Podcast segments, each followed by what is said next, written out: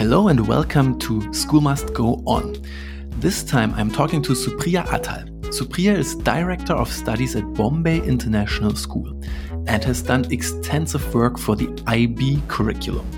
In this podcast episode, we are diving into India's thriving private education sector.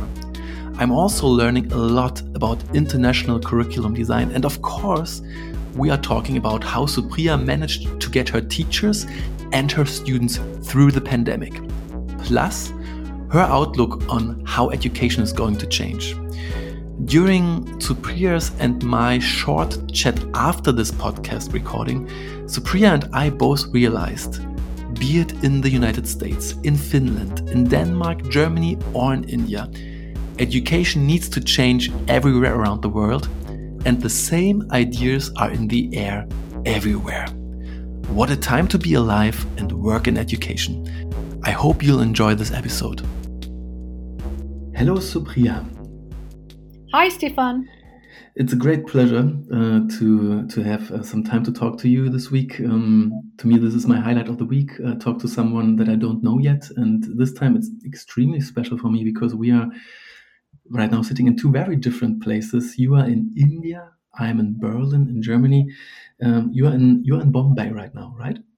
That's right. That's right. Yes.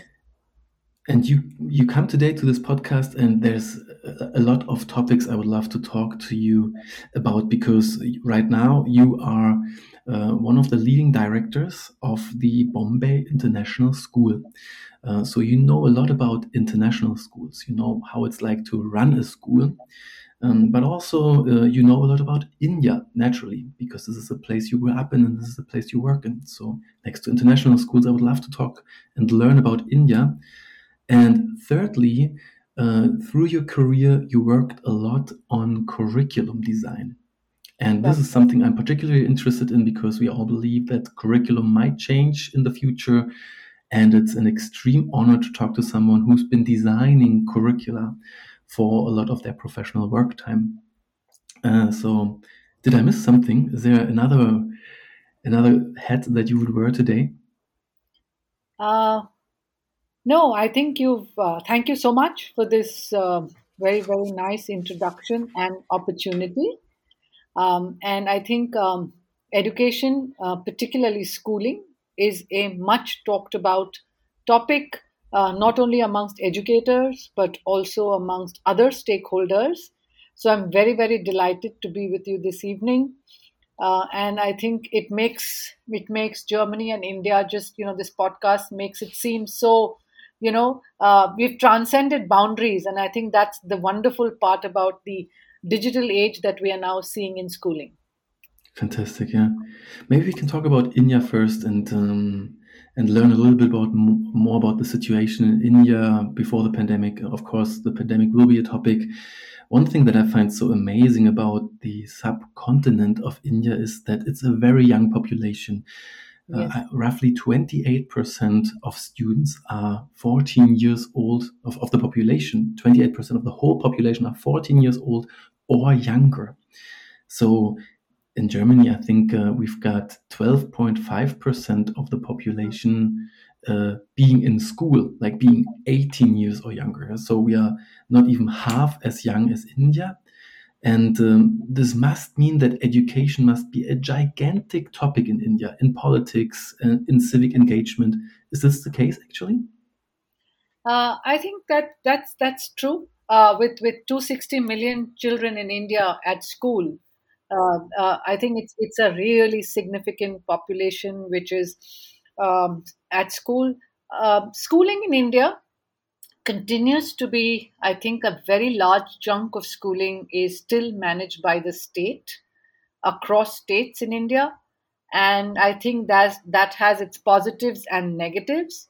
Uh, but I think uh, one huge challenge that arises out of that, uh, you know, state managed system is that we have we have a lot of diversity in terms of regional uh, preferences, linguistic preferences, cultures, um, and accountability frameworks vary, governance varies, and so quality education continues to be the most, I think, discussed issue um, across. Yes. Wow, yeah. For um, for for German um, listeners, I mean, there's certain things in India that we in Germany don't even like know as as terms. Yeah, you've got tier one, tier two, tier three cities, a gigantic divide between the country and the um, city, and then also different social classes, uh, lower income, middle income, upper income classes, a very high Gini coefficient can you take me back in time and um, can we can we understand if there was a time when education was very much centralized and very much the same around India, or was it always very different? Um, so I jumped into education um, almost by accident about 15 years ago. Um, and um, I came and formed the corporate world, and this sector was nascent in in uh, in Mumbai, which is where I've I've been for the last several years.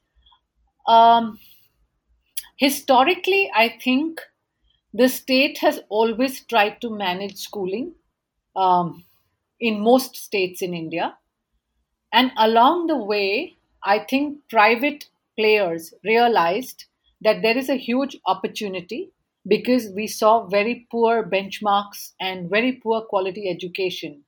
And, and literacy, in any case, in India has been a problem. Literacy levels, uh, the access has been a problem. Inclusive education has been. So we saw we saw a change in the last uh, 20 years. I don't know the exact percentage, but lots of private players have moved into education and more so international education so today we have about 150 IB diploma schools in India and about 500 schools which offer the Cambridge curriculum.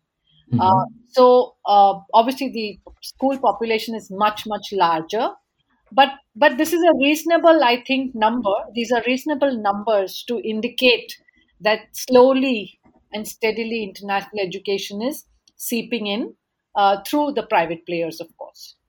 And this is more of a recent trend. This wasn't uh, it wasn't like this 40 years ago. It's more a development of the last one or two decades.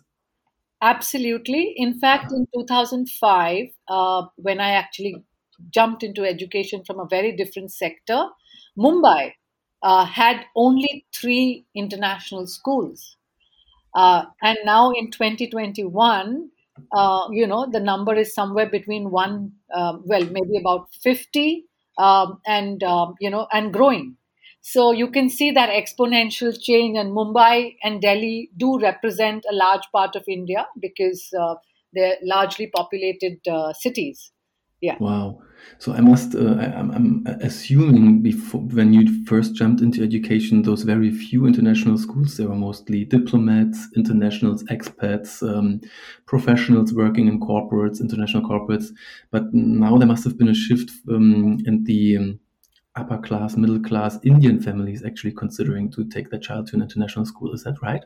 That's right. In in fact, in 2005, we had the American school, which at that in Mumbai which at that time was only open for diplomats and American citizens.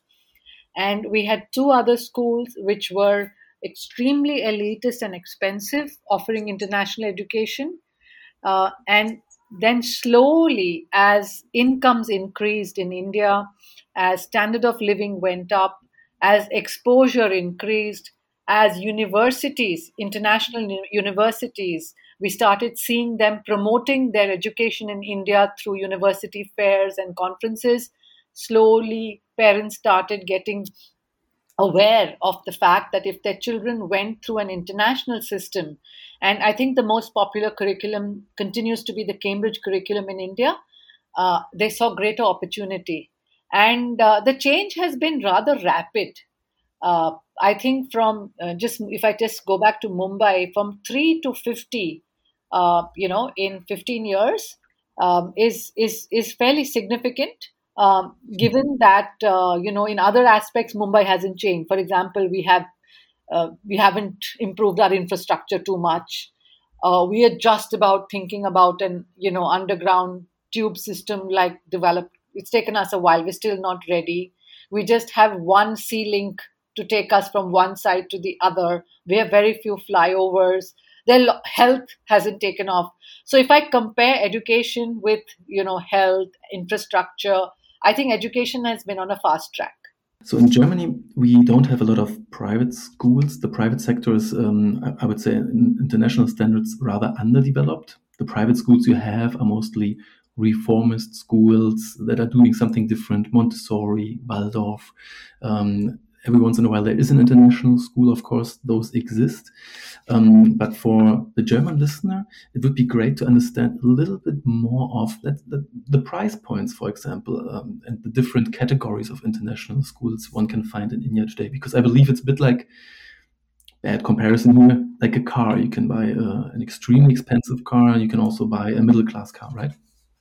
Absolutely. Uh, I think uh, coming back to your first point, uh, which compares Germany and India, I think um, there's a vast difference in the quality of education. I think probably the state schools in Germany offer marks of literacy levels in maths, English, science, and so on, which was not the case in India, which provided a strong rationale for private players. Uh, price points. So there are uh, different categories of schools, as you mentioned. There are schools which have similar fees from kindergarten to 10, and then the fee structure changes in high school. And there are schools which have different fees in primary, in secondary, and high school. Hmm. Uh, so let's take the one where we have discriminatory pricing. So typically, a primary school which offers the international curriculum, such as Cambridge curriculum or the primary years program in the IB, we see a price point of about um, two and a half to three lakh rupees. Um, and I think um, if you convert that, uh, we are at about 70 rupees to the US dollar. So that, that would be the conversion. Um, if if you look at secondary school, it moves up to about five to six lakhs um, per, per, per annum. And high school, whether it is A levels or the IB diploma, there's a jump. Uh, mm-hmm. it is about between seven to 10 lakhs. And of course, you do have the American school, which sort of break the norm. They're extremely expensive. So, broadly, that's the price range. So, I would say much above 10,000 US dollars in high school, about um, 8 to 10,000 in the middle and secondary, and below that in primary. Uh, of course, there are schools which don't discriminate price. Like my current school where I work, Bombay International School, we have one fees from kindergarten to 10. We are owned by parents and they have maintained this. So we are 300,000 rupees. Um, and uh, so it's fairly moderately priced uh, up to 10. And then the fees only goes up in 11 and 12 for the IB diploma. It's also interesting to hear that there's different private school ownership concepts. So yours is more like a cooperative, but then there's probably also the for-profit international school that belongs to a larger chain that belongs to some sort of financial investor and so on. I guess that you can find everything in the market of international schools. Yes. That's right. That's and the the cooperative models and uh, the ones which are run by the United World Group, United World College Group, or the Aga Khan Group those are few, the not for profit. Those are actually quite few now. Uh, uh, much of the market is dominated by, I think, uh, the profit making players. Yeah. And you also mentioned uh, the different curricula. So if I want to open up an international school, that's what I have to decide on, right? I have to decide: do I want to follow the Cambridge curriculum, which is a big export export good of uh, the UK? A lot of international schools are working with it, or the Swiss IB um, or the American curriculum. Uh, how, how do you choose the curriculum if you are running the school, which is what you what you do? There are three or four factors which play a role. One is, of course, international acceptance, but all the curriculums that you've mentioned have wide international acceptance all over the world. So the second one becomes price at which you can acquire these curriculums and price at which you can run it. Now, the acquisition price is not high. Of course, Cambridge is very low uh, compared to the IB uh, because you know if you have a certain number of students, they don't even charge you an annual fees. Whereas the mm-hmm. IB has the annual fees, and then they have the five-year review fees. then you have to comply with certain professional development requirements. So um, I think the acquisition is not really a major consideration. It's what is it going to cost me to run a Cambridge school? What is it going to cost me to run an IB school? What is it going to cost me to run one which offers the American curriculum? I think uh, the Cambridge model is economically extremely uh, sort of attractive. For example, at our school, we have the Cambridge curriculum from grade 6 to 10, and we adopted it in the last six years. Prior to that, we had a blend of the national curriculum and the school's own organic curriculum. Uh, it is it is a very very low cost curriculum. Uh, we don't pay any fees to Cambridge. We don't get audited by Cambridge every year. Of course, they do visit schools from time to time, but it's not from a review perspective. The professional development that they offer is very economically priced. It's like a hundred sterling pounds for a workshop for two and a half, three days. Hmm. Uh, the assessment uh, model is simple. The examination fees is about, uh, let's say, about 800 US dollars per student. That is for the board exam in grade 10 and grade 12. Um, hmm the teacher training is is uh, moderately priced resources are you know our teachers say it's idiot proof. You know uh, the resources are so wide and so detailed and so granular. Uh, there is so much available on the cambridge support hub that uh, you know it's a very easy and a smooth transition. Uh, it's it's it's incredible how beautifully it is run. Uh, and despite the fact that they have such a large scale you know, um, all over the world. Wow. And so what's what's the what's other price drivers? Is it um, the teacher fees? Are they more expensive when you want to find IB teachers, or That's is it the right. teaching material? So the moment you then move to the IB, whether it's MYP, middle years program, or the IB diploma, which is the high school program, there's a huge jump in teacher salaries, in professional development. You need to have a retention strategy for your teachers. Um, there has to be the, the salary hikes every two to three years have to be significant. Otherwise, go, go on and join other IB schools in India or even outside of India. Uh, the same is not true for teachers who teach the IGCSE or the middle school Cambridge curriculum. So I think it has to do with the fact that the IB teachers, um, you know, because the IB curriculum is extremely challenging, and particularly the middle school curriculum for IB is one where the teacher has to actually develop her own curriculum. Uh, it isn't so clearly defined. I think hmm. the quality of teachers, their level of education, their pedagogical um, sort of uh, you know training has to be at an advanced level uh, else, the school is not able to deliver quality, which creates problems, and there are parent complaints, and then you know it becomes like a vicious cycle. So, uh, with Cambridge, that's not because it is a very doable, accessible curriculum. That means Cambridge practically scripts every lesson that I would, as a teacher, have to hold, whereas IB I actually have to create my own lesson plans for the whole 52 years, 52 weeks of, of, of the school year. Interesting. Absolutely. Wow. The scheme of work or the course outline um, in, in Cambridge is given to you and it's so beautifully articulated. All you have to do is put it in context of your country, your city, your students, uh, you know, make it accessible to students with special needs Whereas if you're teaching, if you're an MYP teacher, um, or you're an IB diploma teacher, or you're a PYP teacher in the IB, you have to start from scratch. And so you sort of need to be an inquirer. Uh, and uh, you have to be a teacher who has had some experience. Otherwise, it's a huge struggle. Yeah. Now now in your in your cv there's a lot of work with the ib and you're giving a lot of praise now to the cambridge curriculum.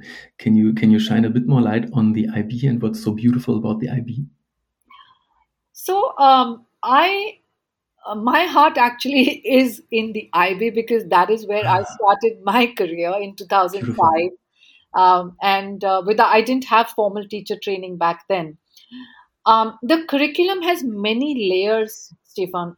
So it it actually doesn't even talk about physics, maths, unlike our national curriculum. it actually talks about the IB learner profile and it, it actually defines the purpose of education as development of the IB learner profile. So basically, working on student values and attributes such as inquiry, knowledge, curiosity, uh, making them caring, sensitive, principled. So that's how it defines the purpose of education. And mm-hmm. around this purpose, which is sort of defined in the curriculum model, they have put out something called approaches to teaching and learning. It's called the ATL. It's a real buzzword with any IB educator. And the approaches to teaching and learning has two parts. There are the approaches to learning skills. So they call these the 21st century skills, which is critical mm-hmm. thinking, research, academic writing, self regulation, communication. So again, it, it is the purpose of education is skill based. And alongside that, the approaches to teaching defines the pedagogy. So they basically tell you that in order to develop the learner profile, in order to develop these skills in our students, we need to have pedagogy.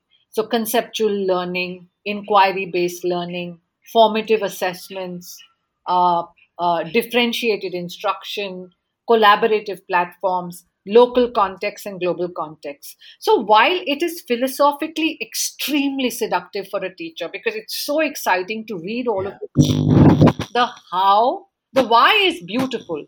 The how, you know, the how where the guidance teachers need guidance. Yeah.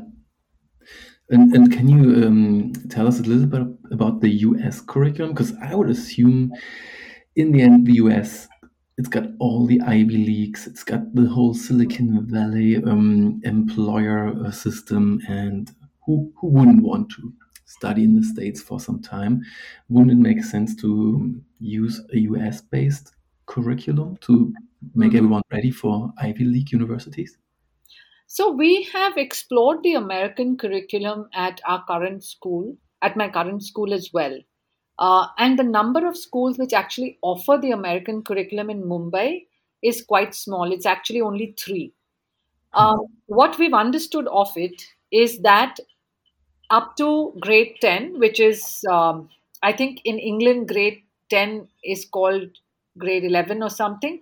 So, uh, grade 10 in India is uh, you do um, a lower prep and upper prep, which is sort of before primary and then you do primary, middle, and then you do secondary. So grade 10 is the topmost part of your secondary school, and it's a board exam typically.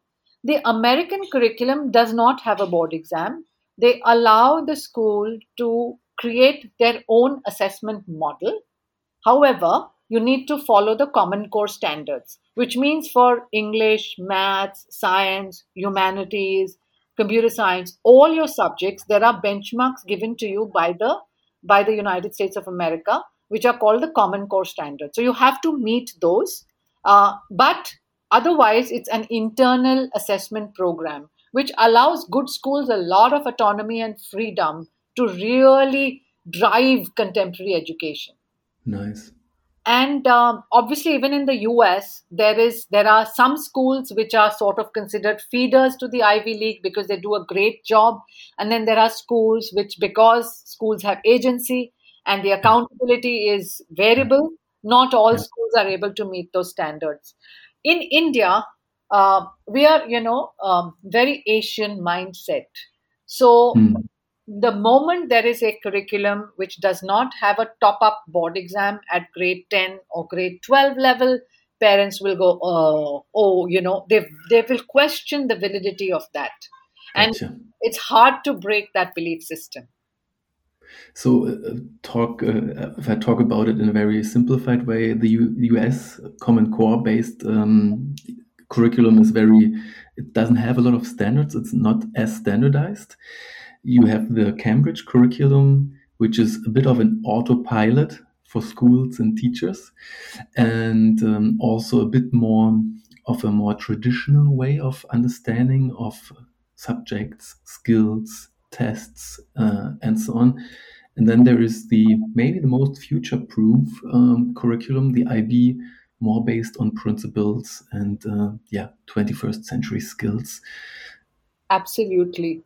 Very cool. Thanks so much. That was an amazing deep dive on how international schools work. And of course, now I have the question um, since the Cambridge curriculum might be a bit more pragmatic and you can understand that quickly your kids they, they learn the things they need um, there's a job probably um, and, and, an education coming afterwards higher education would you say that um, the more pragmatist parents they choose cambridge and the more liberal free thinking parents they choose ib uh, I would frame it slightly differently.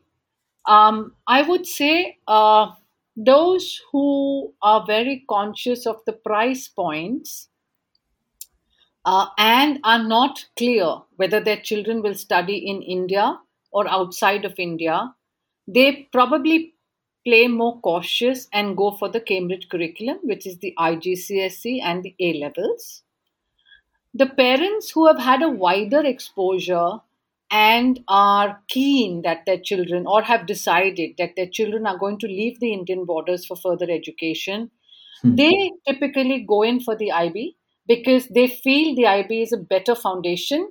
Though research doesn't necessarily show this, they feel that the IB is a better foundation for entry and admission to colleges in Canada, um, US, uh, Europe, and so on. So it's it's a perception, and also the price point is significantly different. Very interesting. Now, if we zoom out a little bit, not talking about the international school as an ecosystem in its own, but more as the role of the international school for the whole Indian education system. I've got a theory. Do you think that um, by by providing high quality education in the international schools, you are actually uplifting the state run education system as well? Um, we haven't seen much change in the state uh, education system. Um, it's almost as if, okay, the private players are doing well, taking care of certain segments of society. Uh, the state education system has remained fairly, you know, unlike the airline sector in India where the private players came in and actually mm. the, the state owned airline had to be sold and closed, you know. Uh, mm. This hasn't happened at all. So all the state schools continue to run with, you know, poor teacher quality, poor education.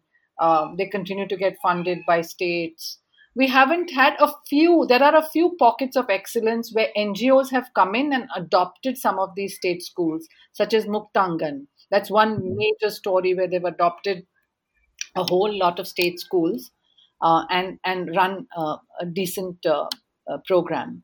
But no we haven't had that kind of pressure no so, um, how is the situation today? Do you have a, an, an ongoing trend of more international schools opening up and they're getting bigger and bigger because more and more people realize um, if, if, they can afford, this is the best opportunity for their children? Absolutely, because with increasing incomes, better standard of living, reduction in poverty, we're seeing more and more private uh, education come up. And uh, i don't know if if uh, eventually maybe it's going to take time if there's going to be a shakeout in the state education system but i don't i don't see that happening soon. And how about disruptive models in the private education sector that are completely changing the game when it comes to price points? Because they work on a scalable level with a lot of online resources and stuff like this. And maybe this is the moment to talk about Byju's, which is has mm. been a company that I follow very closely. Mm. Is there a leapfrogging ahead of us, a game changer that will that will actually make private education available to the masses in India? Uh, so the last uh, one year, was uh, you, you know a, a, kind of pilot where you know uh, everyone was forced into a different way of learning uh, while the khan academies and the byju's and several other portals which came up uh, provided good quality resources uh, good material um, you know, excellent platforms, easy to use. The research that was done by the Azim Premji Foundation, uh, that's a really, you know, interesting study on education in India, particularly in the last year. It doesn't show much movement, that research study. So it actually shows that people struggled with internet, with access. I'm talking about the macro picture in India access. They could not move from offline to online. They needed support. Uh, so it doesn't really show significant. Uh, but moving forward, uh, probably you could be right that it could be a game changing. This could be game changing. And you, as a curriculum designer, uh, how do you look at skills that will that enable people to to get jobs right after school? Um, I'm actually I'm having one thing completely in mind. There is this company called WhiteHat Junior in in India. I think it was acquired by Byju's, and they're doing coding classes for kids. Mm-hmm. It's an idea I had for many years for German students too and a couple of people have tried it um, on a profit and on a not-for-profit way, but it seems to never really take off. Mm-hmm. Other uh, differently in India, where it seems a lot of people have realized that you you actually really have to look at uh, the job opportunities out there uh, when your children are in school, and maybe only maybe your children even even even don't need to go to university, and they can start earning money in their early twenties already. Is this a big trend in India that uh, that that you would say, yeah, it, it exists? So we don't see this yet.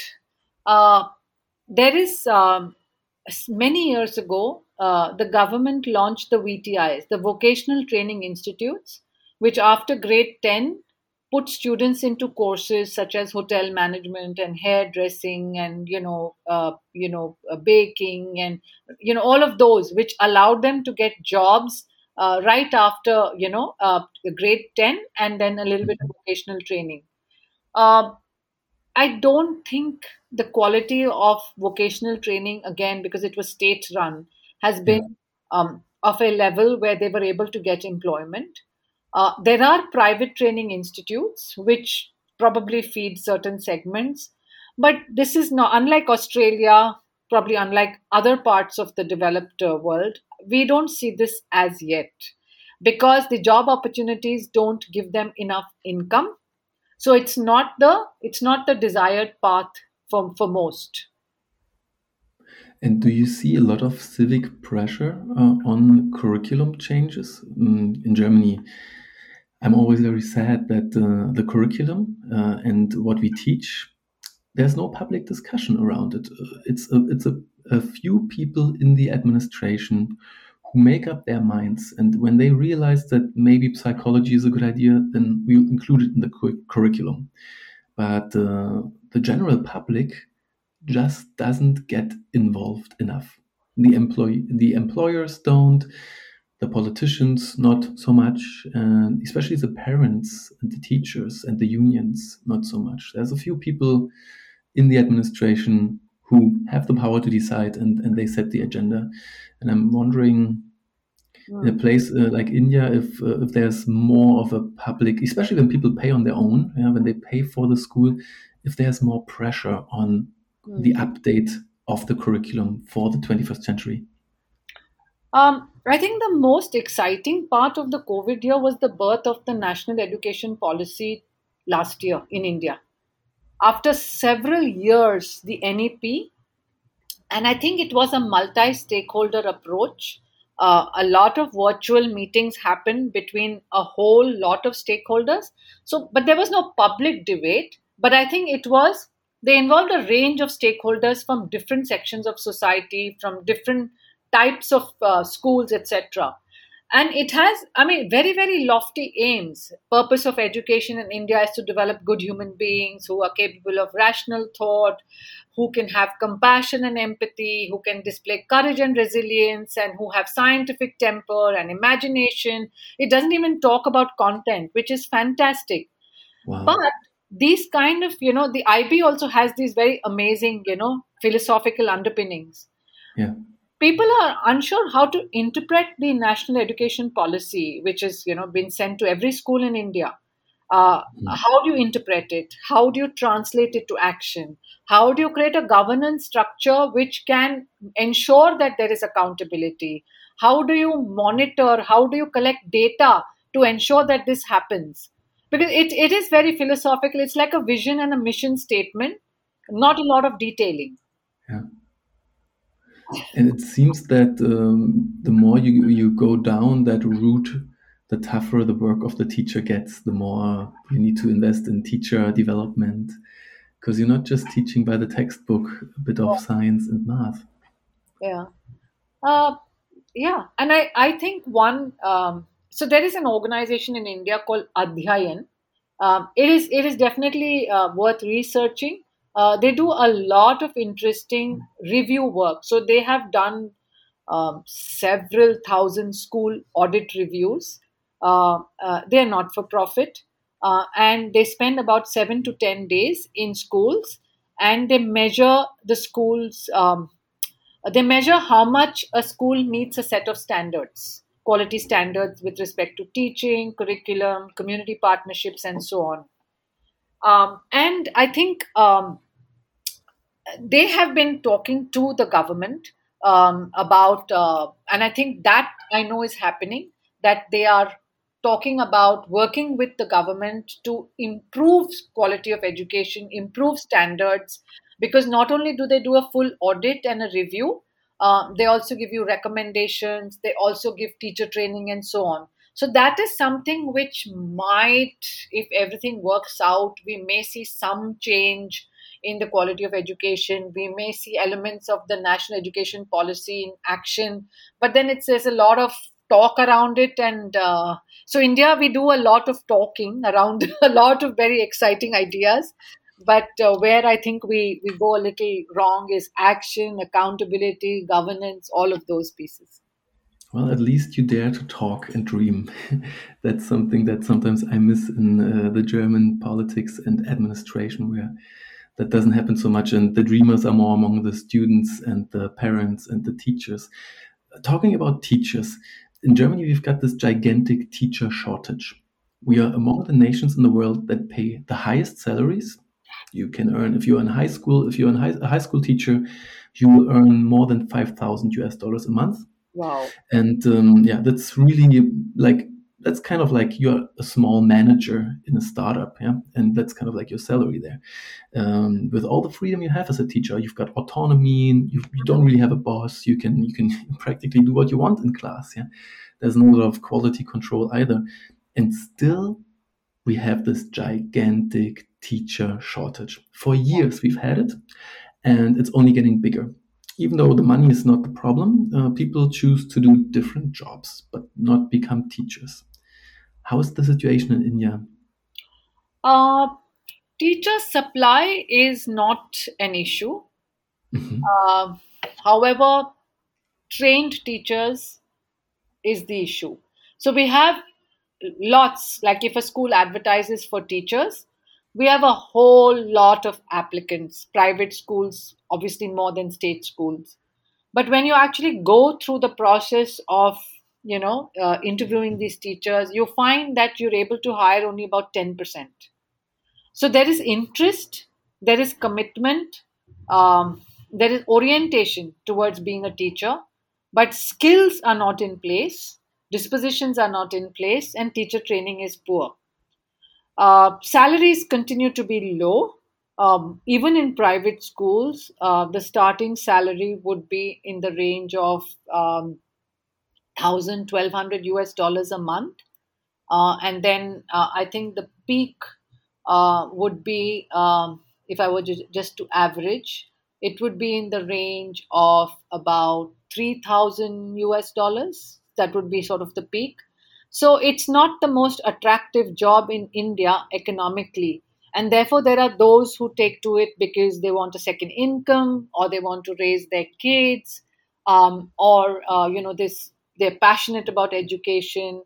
So yeah i mean we have a different type we have a different type of problem in india as gotcha. germany. But yes and, and talking about problems uh, the the obvious elephant in the room when you talk about education these days is the pandemic. Yes.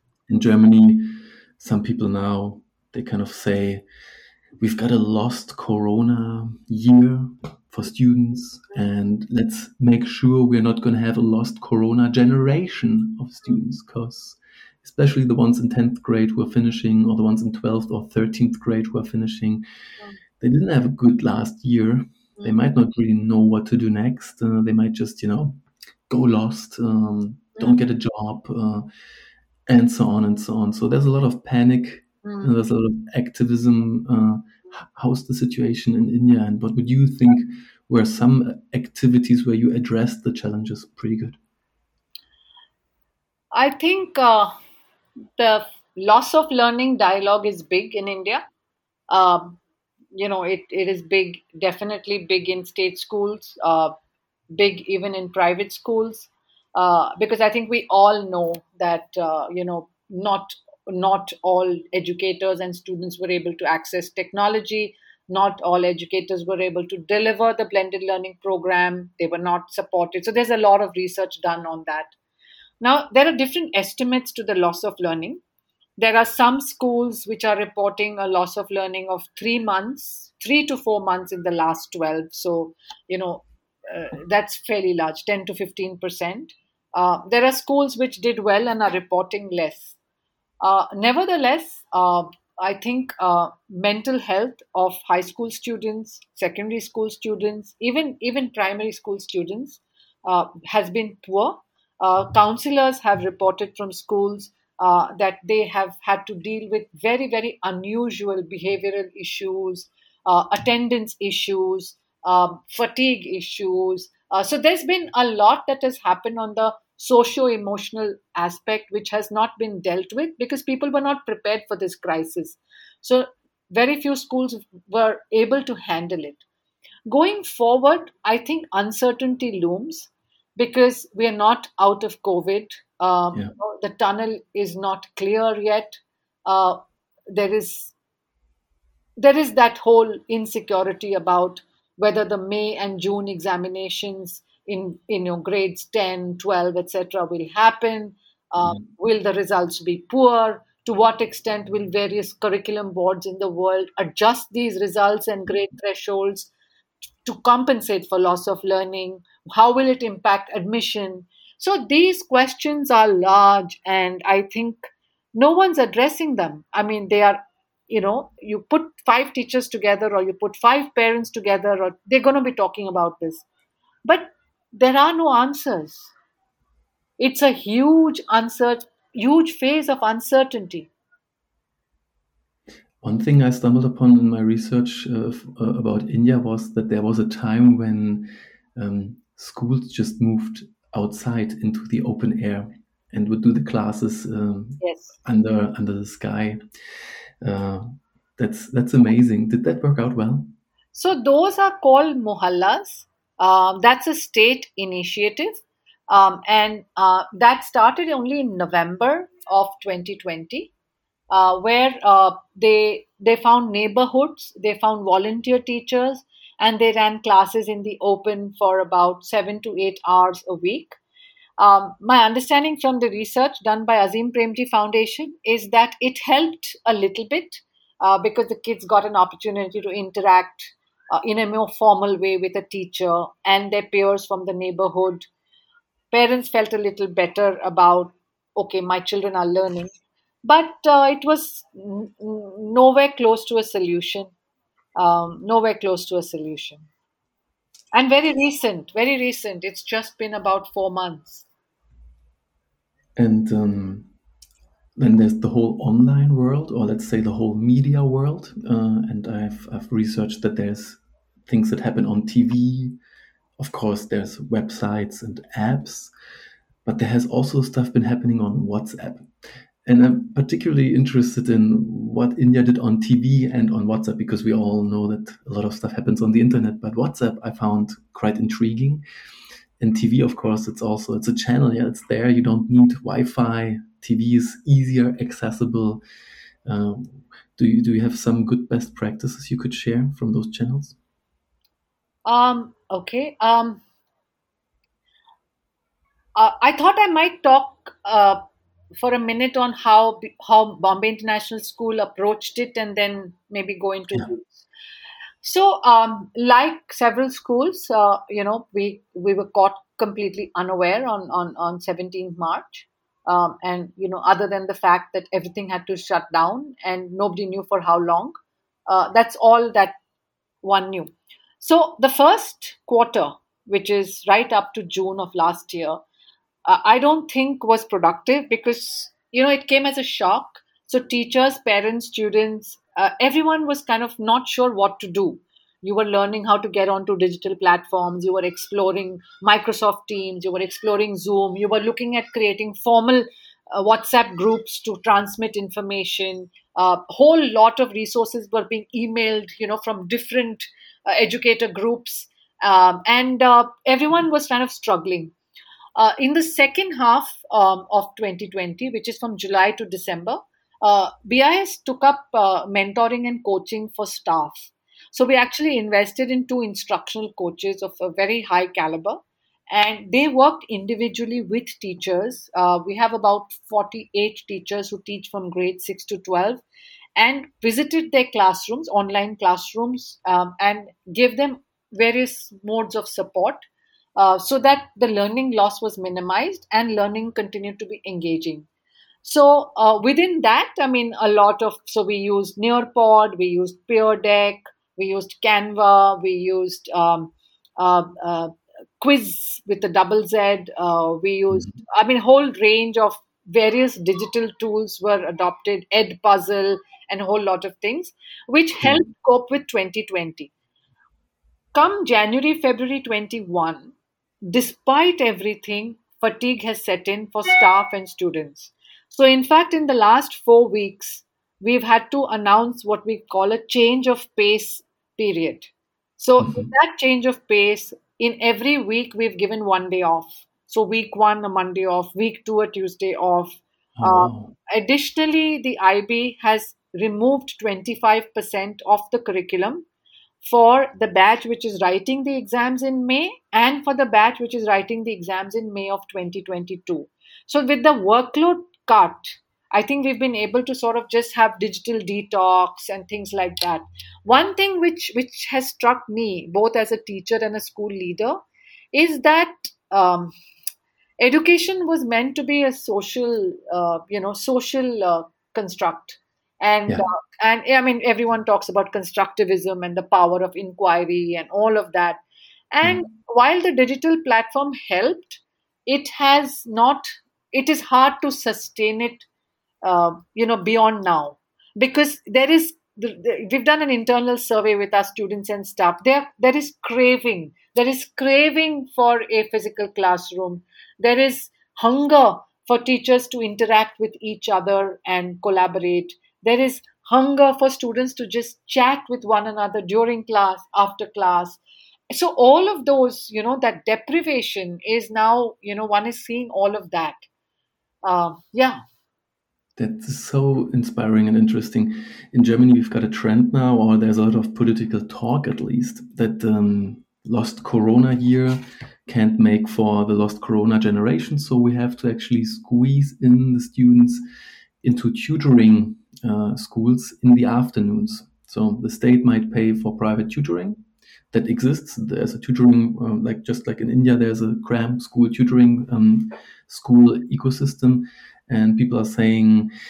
Uh, maybe we cannot afford so much soccer, football, uh, swimming, or um, whatever classes in the afternoon because we need to make up for all the lost academic work. And uh, so we are the state is sponsoring extra private tutoring hours, which sounds to me very much uh, 180 degrees uh, opposed to what you are practicing now. Um, and the question is, yeah, is an extra teaching time that we build into students' schedules to make up for the pandemic, is that realistic or not? What's your take on that? So, yeah, the word they're using here in India is academic regression. So mm-hmm. not only have you lost whatever it is, whether it's 10%, 15%, but you've also lost uh, the memory of the year before that because the whole concept of prior knowledge, which you bring into a lesson, you know, that has gone, plus there is loss of learning. So I think, um, you know, bridging that is then going to eat into what you really want to teach in 21, 22. And it is disappointing. So while the IB has cut curriculum, at least for year 12, which is fantastic, there has been no cut from Cambridge whatsoever. Not at all. Wow. wow. So it is, it is, it has actually shocked me that neither our national boards in India nor nor the IGCSE nor some other curriculums in other parts have actually cut down. How does it how does it really matter?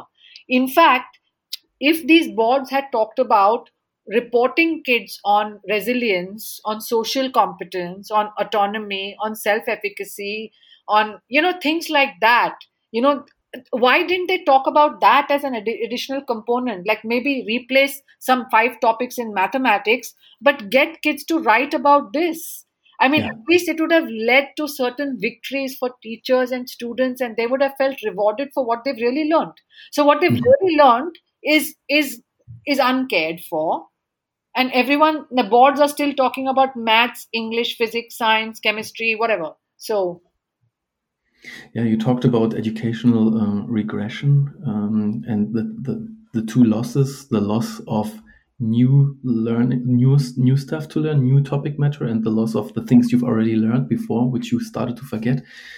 Uh, in Germany, there's one more topic uh, that people talk about. It's that there's a certain group of students, um, more the ones that are not so well economically positioned. They're rather in the lower income bracket, and they're families, their households are not very concerned about education.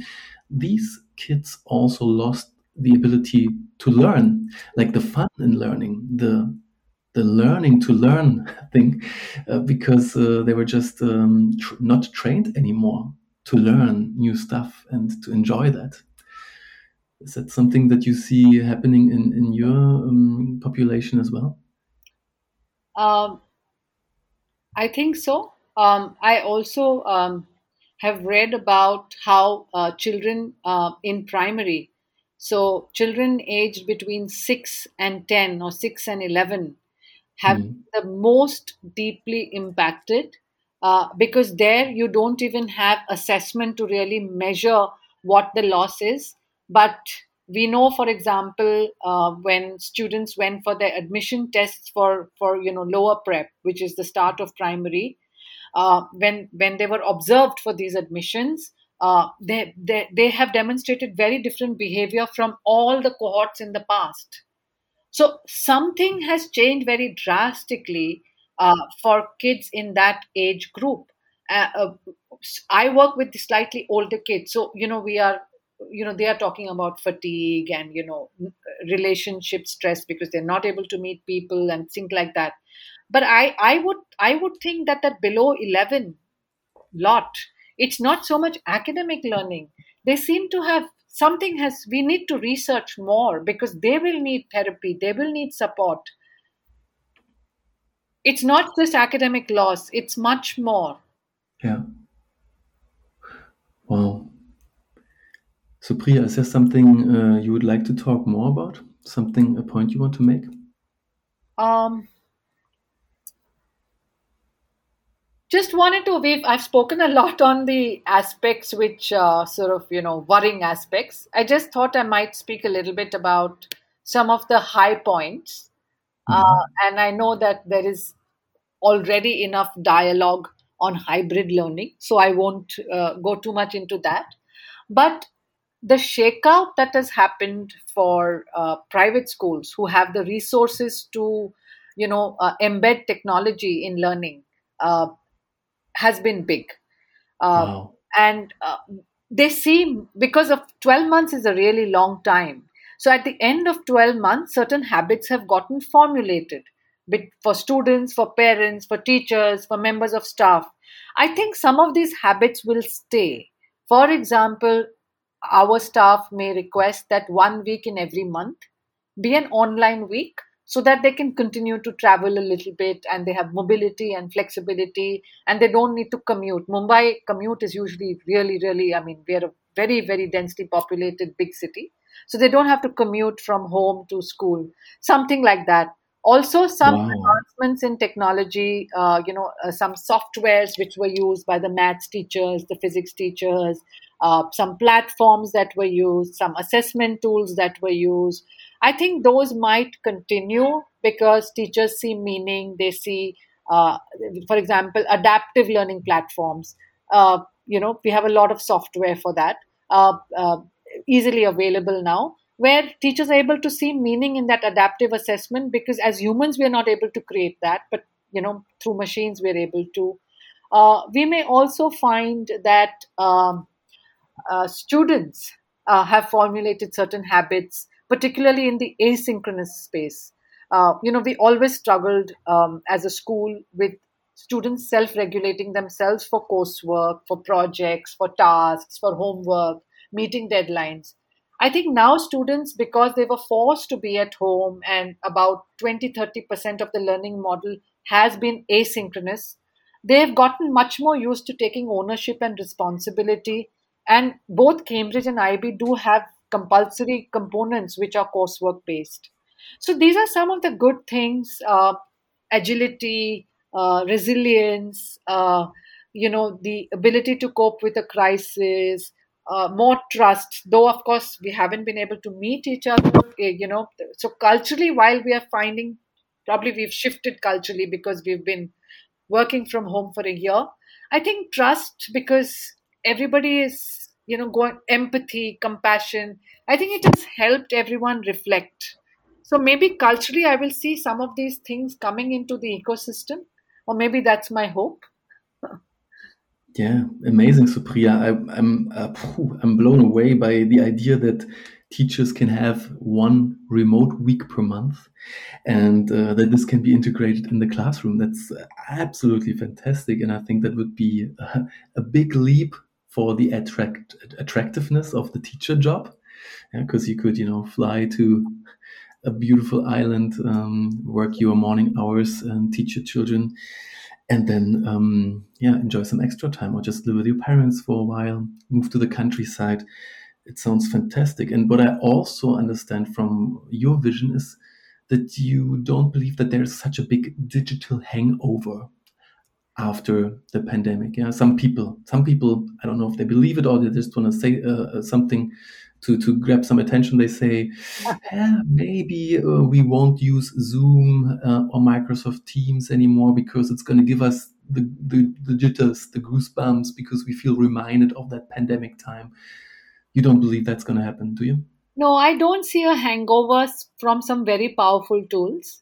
Uh, and you know ManageBac and and you know canva and zoom and microsoft teams. And these were pretty awesome platforms.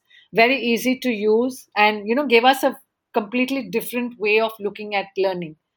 Um, i see i see the hangover coming from the absence of a socio emotional support system.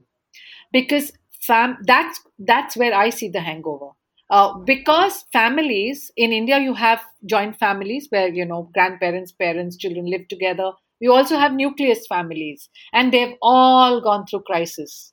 And it's yeah. hard to know what level of crisis what level of stress what level of domestic violence. We don't know. There's not enough data collected. I think that hangover will take it's like they will need therapy for that i think they will need support on the mental health the well-being. You know it's eh, they will they will that's the piece that we, we will need to address. One other thing you said that I love, I must point point it out, is that um, you are drawing this picture of the future where we've got asynchronous, asynchronous learning, thirty yeah. to forty percent of um, the student time or of the learning um, activity, maybe. And on the other hand, you are when you when, when I read your interviews, you are a very strong um, patron for school as a social event you you said that before in this podcast learning is a social event yeah and i love how you bring the two viewpoints together here because sometimes people just tend to draw a black and white picture and they say well you know you can't automize school. It's not a factory. Kids can't just watch videos and do interactive exercises. You know it needs to be social and so on. And and others say no let's really lift up the whole popu- uh, the whole, all the possibilities of IT and you're bringing it together so naturally so smoothly blending it into yeah what I also believe will be perfection in the end. Um, very very nicely said. Thanks thanks so much for this there are just two words I wanted to add to that relationships and social capital. My mm-hmm. own my own limited experience tells me that relationships and the development of social capital in schools makes is the difference between a good school and a great school. So the post covid era um, you know going back to meaningful relationships going back to building social capital by building collaborative networks in departments interdepartments between students is really the phase that our school uh, is looking forward to. Uh, yeah. Yeah, I'm, I'm a sociologist by um, by education, and uh, social social capital was one of my wow. most beloved topics. Uh, and there's a lot of research that shows that societies with a strong amount of social capital they are just thriving. And yeah. um, sadly, over the past two decades, uh, a lot of countries, also the United States, have lost a lot of social capital, and um, therefore I think that's a it's a very beautiful goal for for schools to address to lift up the society's social capital and, and put an emphasis on this. Power structures pretty much destroy, now that you spoke about sociology, power structures destroy social capital. So, yes. yeah, yeah, a democratically run cooperative model helps with that. Yeah. Fantastic. Supriya this was absolutely amazing. Uh, I, I loved that you carved out a bit of your evening. I'm sure, as the director of studies at the Mumbai International School, you've been extremely busy uh, over the last year. And I'm so glad that we could have this uh, cross continental uh, discussion here. I'm sending you a very warm hug from, from Berlin to Bombay. Thank Hope you. To, yeah i just wanted to say that i i am absolutely i feel it's a privilege to have this opportunity um, and uh, you know in the course of uh, staying in touch with you, you and anu and Xenia, i did a little bit of reading and i think this this opportunity helped me helped open my mind uh, because I think we're all talking similar things, and I think we're all connected. That's that's what I'm getting. You know, after I did go to your web, your uh, you know your site as well, and I went through. Uh, there's one English podcast there, and I was thinking to myself that you know there is everyone all over the world is is talking similar things, and it, you must you're doing something so powerful by connecting all of them. Fantastic. Yeah. Uh, I also, um, through this, uh, the last hour we spoke, I also realized uh, English is going to be the language I'm going to do this podcast in much more often. So um, I'll send you a link every once in a while when I've uh, had a podcast that I think could be interesting for you. And maybe we'll do a part two in a year from now, discuss how your school has changed and how we're looking into the future. I'd also that very much sounds, that. That sounds very exciting. Supriya, thank you so much. Uh, I wish you a relaxing evening. Have a good night and um, a good rest of the week. Thanks so much. Thank you. Thank you so much, Stephen. Thank you. Thank you for listening to this episode of School Must Go On. For updates and news, you can subscribe via iTunes, Spotify, or your favorite podcast app. If you would like to send me ideas or comments, shoot me an email to podcast at sofatutor.com. I'm also happy to discuss and connect on Twitter and LinkedIn.